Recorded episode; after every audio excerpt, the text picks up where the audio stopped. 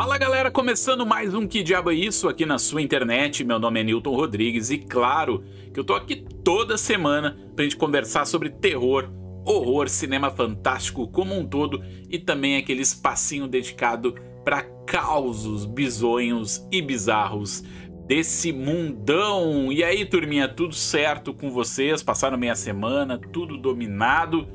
Galera, semana passada foi uma semana muito especial para os fãs de terror porque marcou a volta de uma franquia muito importante do terror aos cinemas. E sim, estou falando de Jogos Mortais 10, cara. Quem diria 10 filmes desse filme minúsculo que começou lá em 2004 e já rendeu aí 10 filmes.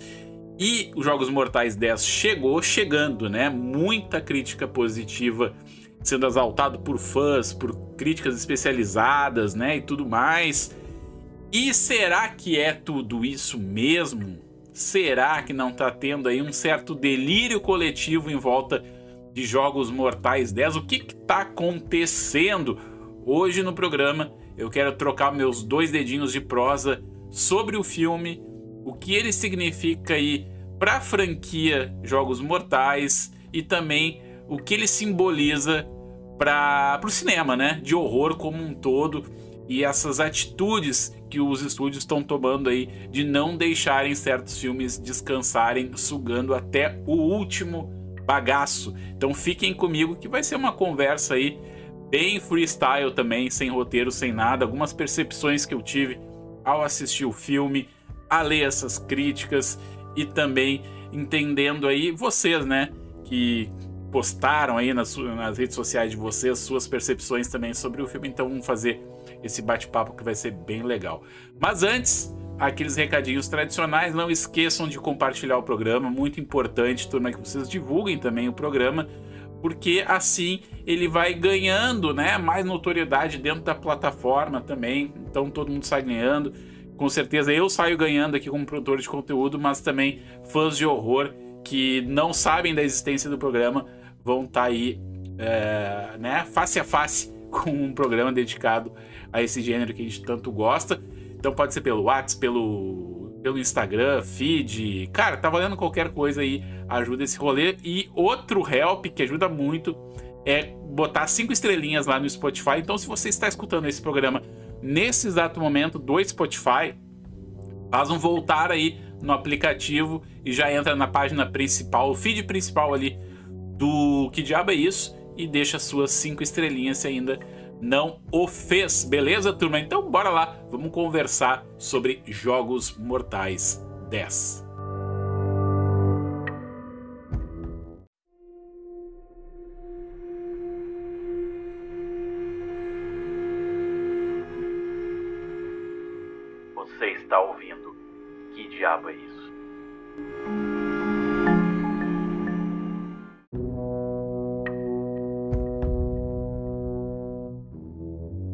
Jogos Mortais 10 então estreou semana passada e eu tenho que confessar para vocês que eu fiquei deveras impressionado aí com, com a recepção calorosa que o filme teve por alguns motivos, né? Então eu posso citar alguns, por exemplo, um filme que está na sua décima edição, né? Uma franquia aí que apesar de não ser muito antiga, é de 2004 tem 10 filmes, né? 10 filmes. E qual é a tendência de filmes que. franquias que se estendem? É a cada vez mais a qualidade também ficar a dever, né? E, e foi o que aconteceu. Vamos combinar.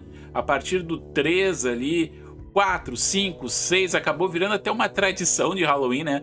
Tinha uma época ali de 2006 a 2010 que estreava todo o Halloween um Jogos Mortais, virou quase que uma tradição anual para os fãs de terror.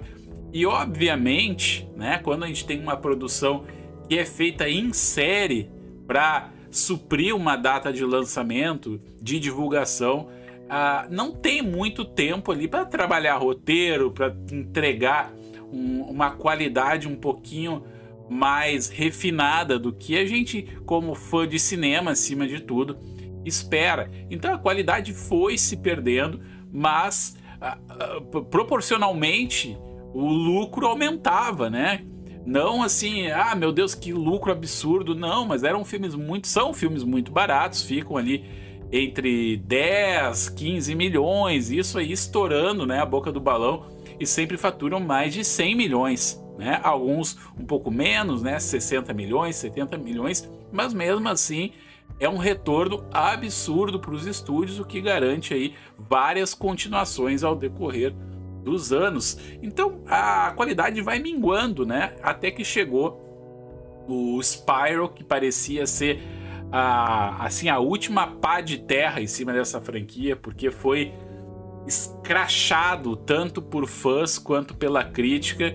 Então não tinha mais para onde ir, né? Foi uma tentativa assim de dar uma outra ótica para a franquia, trazendo novos protagonistas, esquecendo um pouco o Jigsaw né? E trabalhando mais o legado dele, mas não foi bem aceito e a bilheteria refletiu isso muito, né? Foi o filme da franquia com um menor lucro, mas tudo mudou quando anunciaram a volta do Tobin Bell como Jigsaw para os Jogos Mortais 10 e tava tudo já assim preparado, pelo menos na minha perspectiva, para ser uma bomba. Por quê, turma? Por quê?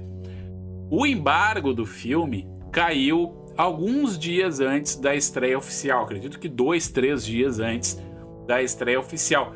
Geralmente, isso é uma pista de que o filme é muito ruim, porque quando o filme é bom, o estúdio confia no taco ali do, da produção, da história, do roteiro e tudo mais, tem confiança no produto que está lançando, ele libera logo, né, as críticas para para serem publicadas por veículos que já assistiram ao filme. E nos Jogos Mortais 10 não foi isso que aconteceu, né? O filme estreou praticamente na quinta-feira, né? Sexta-feira é a estreia oficial, mas na quinta muita gente já estava assistindo, inclusive eu, e ficou essa dúvida no ar, né? Por que, que não tem ainda uh, crítica liberada? Mas, né, a, a, ao decorrer que foram acontecendo as sessões, as críticas foram aparecendo e positivamente ocorreram muito positivas, né? Que coisa estranha.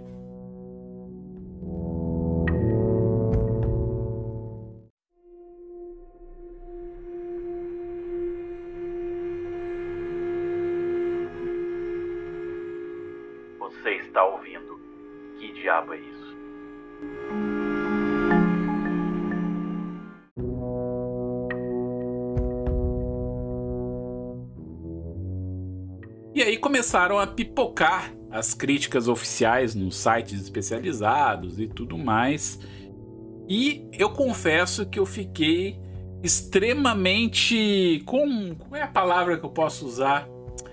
Extremamente curioso com, com a recepção do filme, né? Porque muitos sites, inclusive, falaram que o Jogos Mortais 10 era o melhor filme da franquia uh, o consenso dessas críticas dizendo que é o melhor desde o 3, que tá ali entre os três melhores filmes da franquia, que é um novo sopro para a série e tudo mais. Bom, essa é uma merda de ler críticas antes de assistir ao filme, porque mal ou bem, né, a gente vai, por mais que a gente já esteja treinado com essa questão aí de crítica e tudo mais, meio que inconscientemente a gente fica meio que direcionado a achar alguma coisa, né? Então, o que, que aconteceu? Fui ao cinema com essa percepção positiva que eu tinha lido nos sites e nas críticas e tudo mais. Mas se vocês me acompanham aqui, vocês sabem que eu sou da filosofia de que é assistam ao filme, né?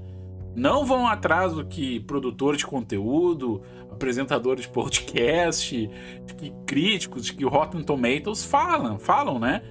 Vão assistir ao filme e tirem as próprias conclusões de vocês. O, o melhor balizador da qualidade de um filme é a opinião de vocês, sempre. Né? A gente pode dar sugestões, assim, direcionar um pouquinho do porquê que tal filme é bom ou não, baseado aí na nossa bagagem, né? Que a gente assistiu muito filme, já tem aí um know-how e a gente consegue direcionar aí para a galera que quer curtir filme legal. Mas vocês dão a palavra final. Bom, fui assistir ao filme e confesso que eu saí extremamente decepcionado do filme por N motivos, né? Por N motivos. E isso me levou, me levou a pensar algumas coisas no sentido de que talvez a franquia Jogos Mortais não seja mais para mim. É, e isso acontece não só com, com essa franquia, mas com outras franquias, com outros gêneros, né, com outros personagens. Acho que a gente vai mudando, a gente vai tendo uma metamorfose ao decorrer da nossa trajetória como cinéfilo, né, como fã de cinema, e vai esquecendo, deixando para trás algumas coisas que a gente gostava e vai se interessando por outra. Eu acho que é um processo extremamente natural, isso, né? Mas enfim, esse é um ponto que eu acho que essa transformação aconteceu comigo, porque Jogos Mortais para mim foi muito importante. É, eu lembro de, de ver o primeiro Jogos Mortais antes de sair aqui no Brasil. Acredito nisso? Eu tinha visto num DVD pirata de uma, de uma de um festival, né? Uma câmera, cara, não, não façam o que eu, que eu tô dizendo aqui, né? Tipo, não assistam filmes piratas, né? Mas assim, em 2004 tava aí um, um assim um comentário geral sobre Jogos Mortais, que era um filme diferente, tudo mais e não chegava aqui no Brasil ainda, né? Então chegou essa cópia, eu assisti, fiquei louco, fascinado, fissurado pelo filme. E depois veio o 2, o 3, e eu era fascinado, cara. Todo ano eu ia assistir o filme, tinha camiseta, tinha o action figure aqui do, do Jigsaw. Então, só pra aí sair em minha defesa, que não era que eu já tinha uma má vontade com a franquia, muito pelo contrário, eu era fanático pela franquia, mas aconteceu com ela um desgaste ao decorrer do tempo que, que eu acho que para essa franquia ela não tinha não tinha por que continuar, né? É uma franquia que não teria por que continuar, porque até o 3 ali ela tem um arco fechado e depois a gente pode até tolerar aquelas continuações a partir do 4, mas fica uma coisa muito forçada e fica uma coisa assim quase que pendendo pro inacreditável. Porque se vocês buscarem na memória de vocês, os Jogos Mortais 1 até o 2, né, a partir do 2 já começou a fantasiar um pouco, mas eram armadilhas que tinham um pé na realidade, né? Eram armadilhas que, que a gente podia até, quem sabe, fazer em casa, né? Tendo ali os, os artifícios, né? Corretos, a gente poderia fazer. Tinha ali uma conexão emocional com um personagem, porque foi muito bem apresentado no primeiro, aquela questão da moralidade dúbia do Jigsaw, interpretado brilhantemente pelo Tobin Bell, que para mim é um dos maiores assim ícones do horror moderno. É esse cara porque ele parece nasceu para esse personagem né? Então tinha essa coisa visceral brutal calcada na realidade né? E isso tornava o nosso envolvimento com o filme uma coisa mais profunda mais interessante mas a gente sabe como é que funciona a indústria do cinema a coisa começou a dar lucro e eles tinham que extrair do nada, do Neida, né? Uh, aí continuações e aí começa a se ramificar para coisas cada vez mais inacreditáveis, beirando ao ridículo, né? Como por exemplo nos Jogos Mortais 8, se não me engano, o personagem lá atropela um outro personagem que era primo do Jigsaw, né? Uma coisa meio que, cara, é muita conveniência de roteiro para justificar algumas coisas para fazer a franquia uh, cambalear ainda em direção aos cinemas, né? E isso vai, vai prejudicando a qualidade dos filmes. Então isso, uh, assim, e eu pensava assim, cara, por mais que fizessem várias continuações, né? Eu acho que não tinha mais como ter o brilho do primeiro, do segundo, do terceiro, porque a gente precisa também olhar para essa franquia uh, com, pelo caráter histórico que ela teve, né? dentro do ano que ela foi lançada. 2004 a gente ainda estava meio que engatinhando na internet, né? Aquela coisa assim de fóruns e tudo mais. Claro que tinha, mas não era essa hiper uh, infoxicação, né? Esse termo aí que estão usando hoje em dia, que é a gente fica intoxicado com muita informação. Então não tinha redes sociais, não tinha essa crítica em real time. Então as pessoas ainda ficavam engajar, mais engajadas com os filmes e tudo mais. Então a gente se conectava mais, né? Então, cara, não tinha como, na minha percepção, na minha ótica, uh, fazer com que esse filme ficasse interessante de novo, né? E aí a gente volta aqui para Jogos Mortais 10, né? Fiz esse parênteses aí só para localizar no tempo e no espaço como eu gosto dessa franquia, né? E aí Jogos Mortais 10 chega com uma promessa, né, para nas críticas ali de que é um, um sopro, né, de, de criatividade dentro da franquia, porque foca no Jigsaw e tudo mais. Mas se a gente for avaliar friamente o filme, ele continua, continua com aqueles vícios de 10, de 9 filmes atrás, né? Que é aquela coisa assim, dá um drops de humanidade num personagem, né? Ele dá um cheiro de, de, de que irá explorar ali um pouco da humanidade do personagem principal, no caso ali o Jigsaw, né? Aquele drama dele, né? Que ele sabe que ele vai morrer, mas ao mesmo tempo ele quer, tem muita coisa para realizar, então a gente fica de certa forma envolvido com aquilo. E os primeiros 10, 15 minutos do filme, quando é uma coisa mais contemplativa dessa situação do Jigsaw, eu achei que ia ser um filme muito interessante, porque ia desapegar um pouco daquela coisa corrida, caótica, que eram os filmes anteriores, que já começava numa armadilha, né? Aquela correria desespero total. Aqui, esses planos lentos, né? Aqueles closes nos olhos. Por isso que eu digo, reforço, o Tobin Bell é incrível, porque ele ele não tem expressão, né? É, é, quase que uma tristeza perene dele, assim. Então, a câmera passeando pela, pela, pelas feições dele, ele caminhando, olhando ali uh, cenários e tudo mais, fica uma coisa mais contemplativa, mais humana, que a gente pensa assim, nossa, agora parece que o diretor ele vai dentro da mente do Jigsaw, né? E vai trazer esse aspecto assim que foi muito pouco explorado, né? Ou foi se esfarelando ao decorrer da franquia, que é a inspiração psicológica do Jigsaw para fazer o que faz. Mas a partir do segundo ato, né, as coisas começam a ficar extremamente genéricas, né? Uh, tem ali uma mudança de áreas que eu acho que foi bem-vinda, que é levar o, o, a saga para o México, né? Mas tudo foi feito de uma forma muito estereotipada. O próprio México ali, né? Quando leva as coisas para o México, né? Quando uma obra americana leva as coisas para o México, tu já começa assim, e lá vem, lá vem besteira, como diz o meme da, da Maísa, né?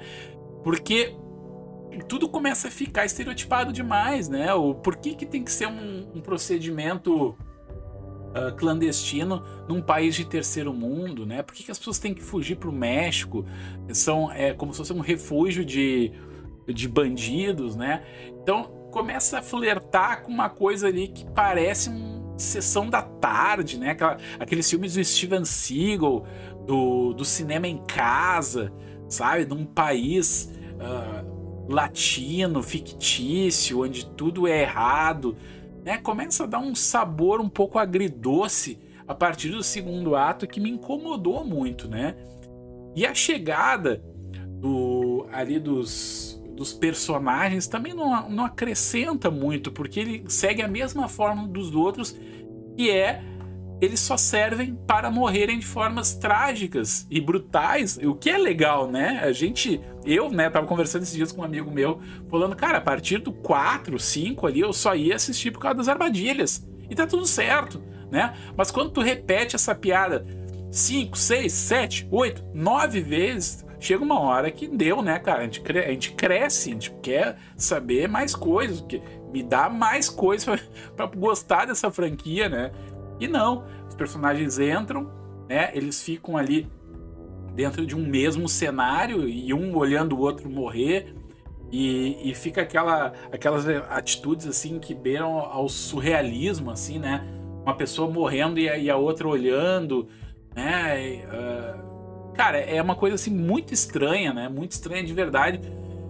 Por se tratar de uma franquia que começou com essa coisa fincada muito na realidade, né? Então tem o tal do da descrença que a gente precisa ter para esses filmes, né? Mas chegou um ponto que, que forçou a amizade, né? E aí, turma, spoilers total agora, tá? No final do filme tem um plot twist ali, que a doutora, que é, digamos assim, a líder do projeto, do procedimento que prometeu tirar o câncer do, do Jigsaw, né?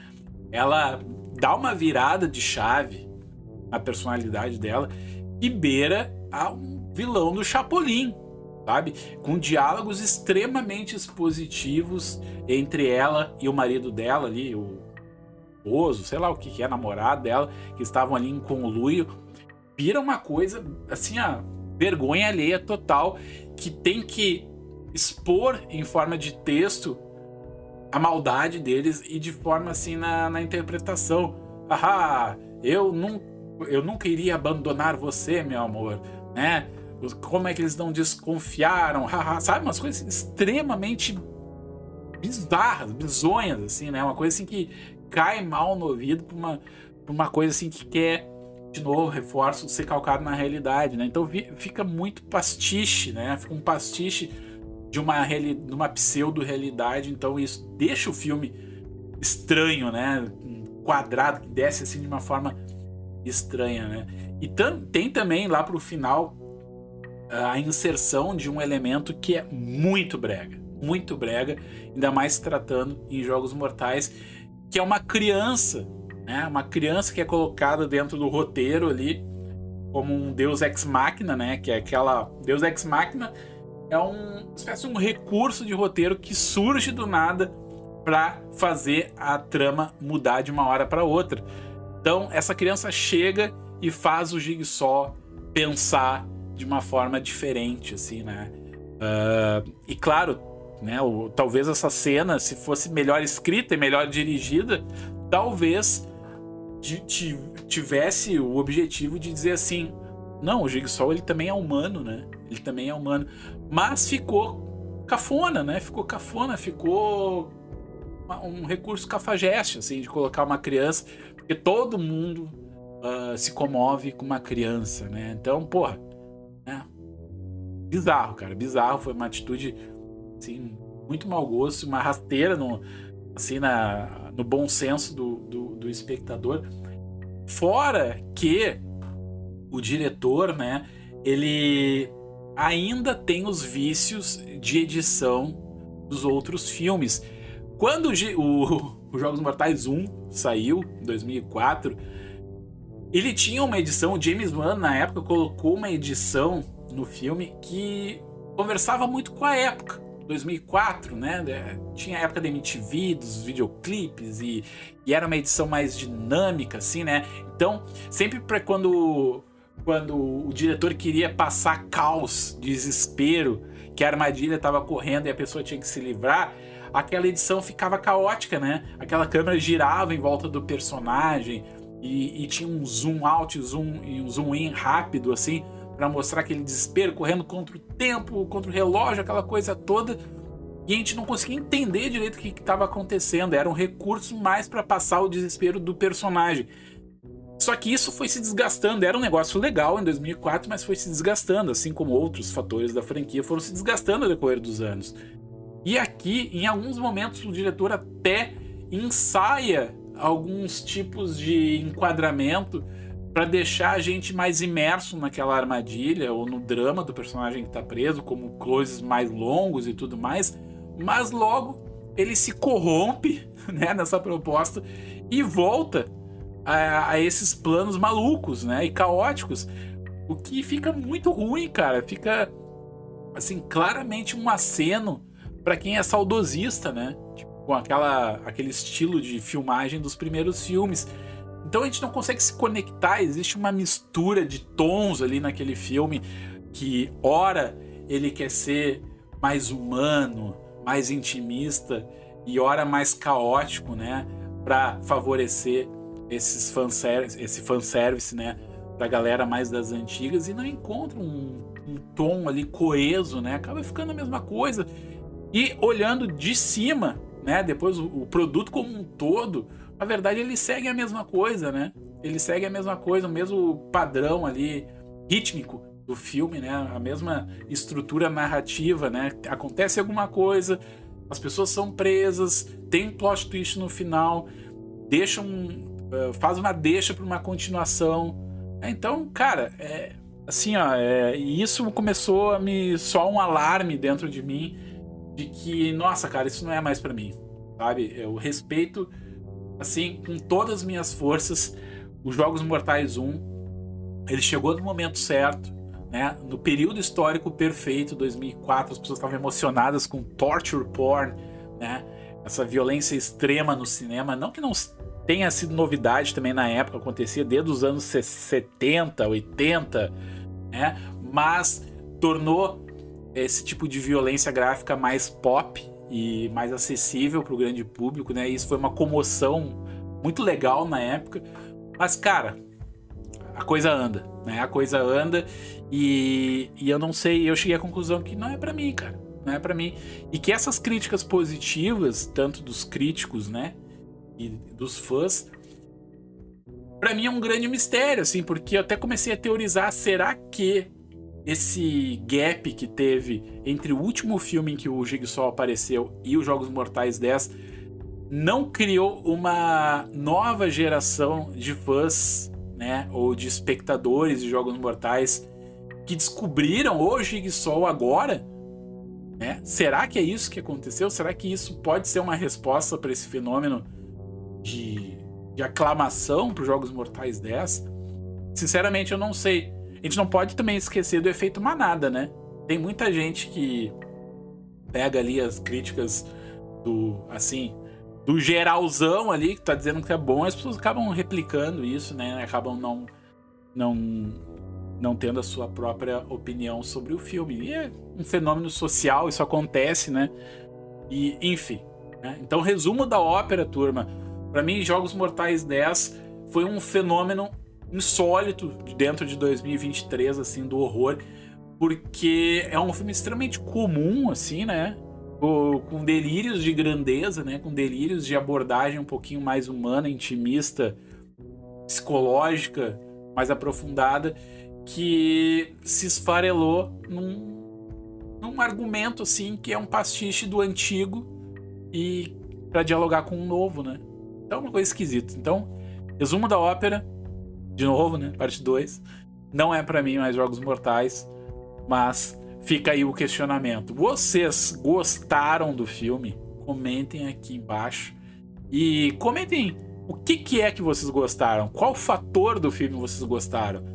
né? Se foi a parte das armadilhas, se foi a parte ali do, do psicológico, do Jigsaw, comenta aqui. Ah, falando em armadilhas, eu também acho que as armadilhas foram um pouco não criativas, né? Acho que teve muitas armadilhas criativas, porque se o filme abraça de vez essa questão do irreal, né? Como deixou de ser realidade já há muito tempo atrás, abraça com vontade, né? Pensa em umas armadilhas mais legais, né? Com filmadas de uma forma diferente, cara. Eu quero gostar, né? Entendo? Eu quero gostar da franquia Jogos Mortais de novo, mas eu acho que não é agora, cara. Talvez se tivesse aí um, sei lá, cara, uma volta completa de, de abordagem, sabe? Transformasse esse filme de novo num suspense psicológico, talvez a coisa ia mudar de figura, pelo menos para mim. Beleza, turma? Até semana que vem, então. Ótimos filmes, boas leituras. Tchau, tchau.